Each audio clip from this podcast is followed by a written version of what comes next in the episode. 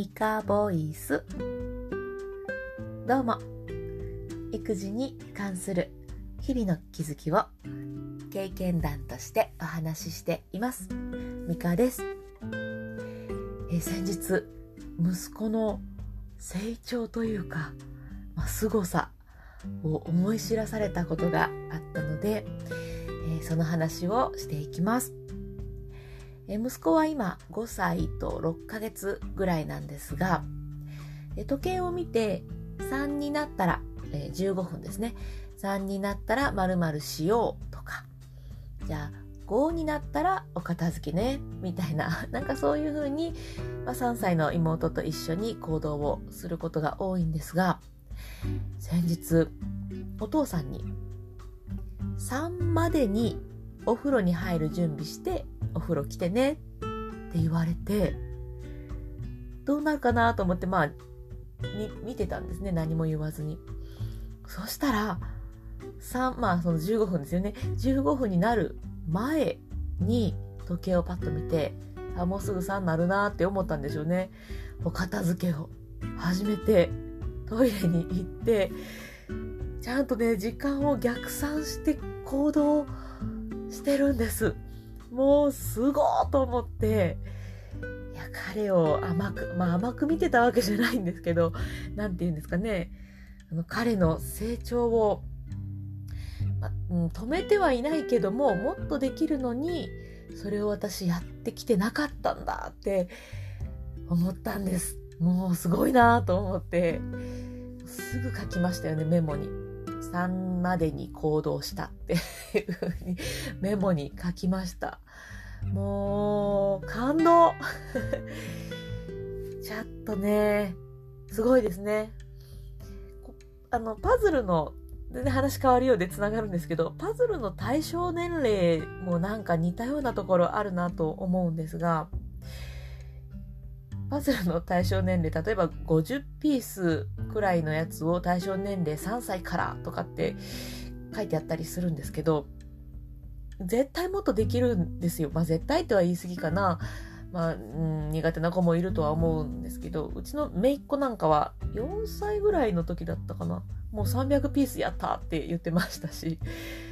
ああ、いやね、まあ人にはよると思います。個人差はあると思うんですが、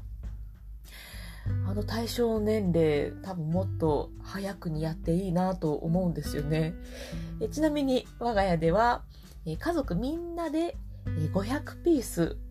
のパズルを一緒にやろうということで、えー、っと今ようやく周りの四角と少し目立つ絵のところが完成したぐらいですかね。また続きが楽しみなんですが、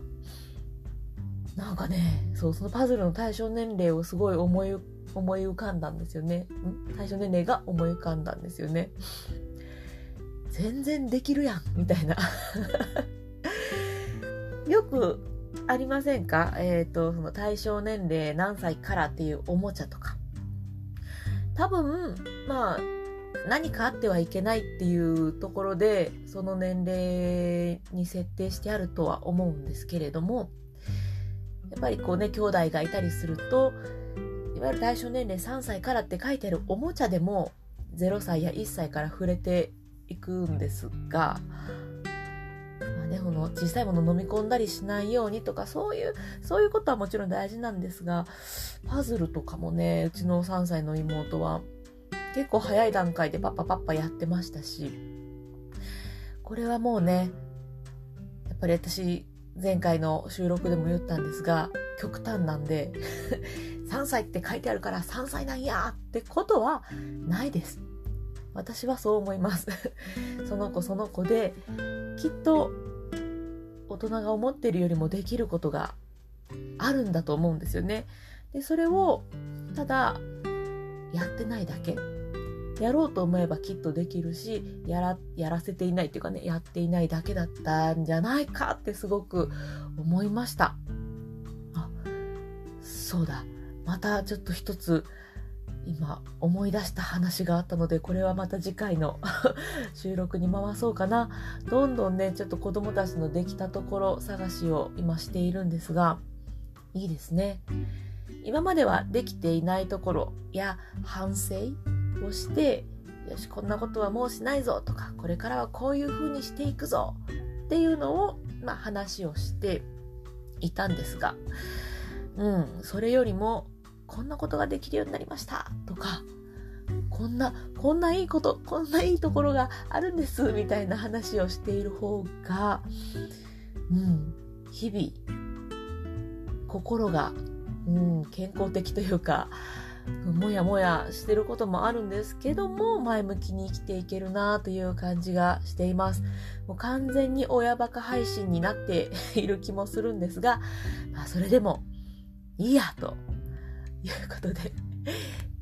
えー、このまま配信を続けたいなと思います、えー、なんと今回で98回目の収録です。もうすぐ100回目。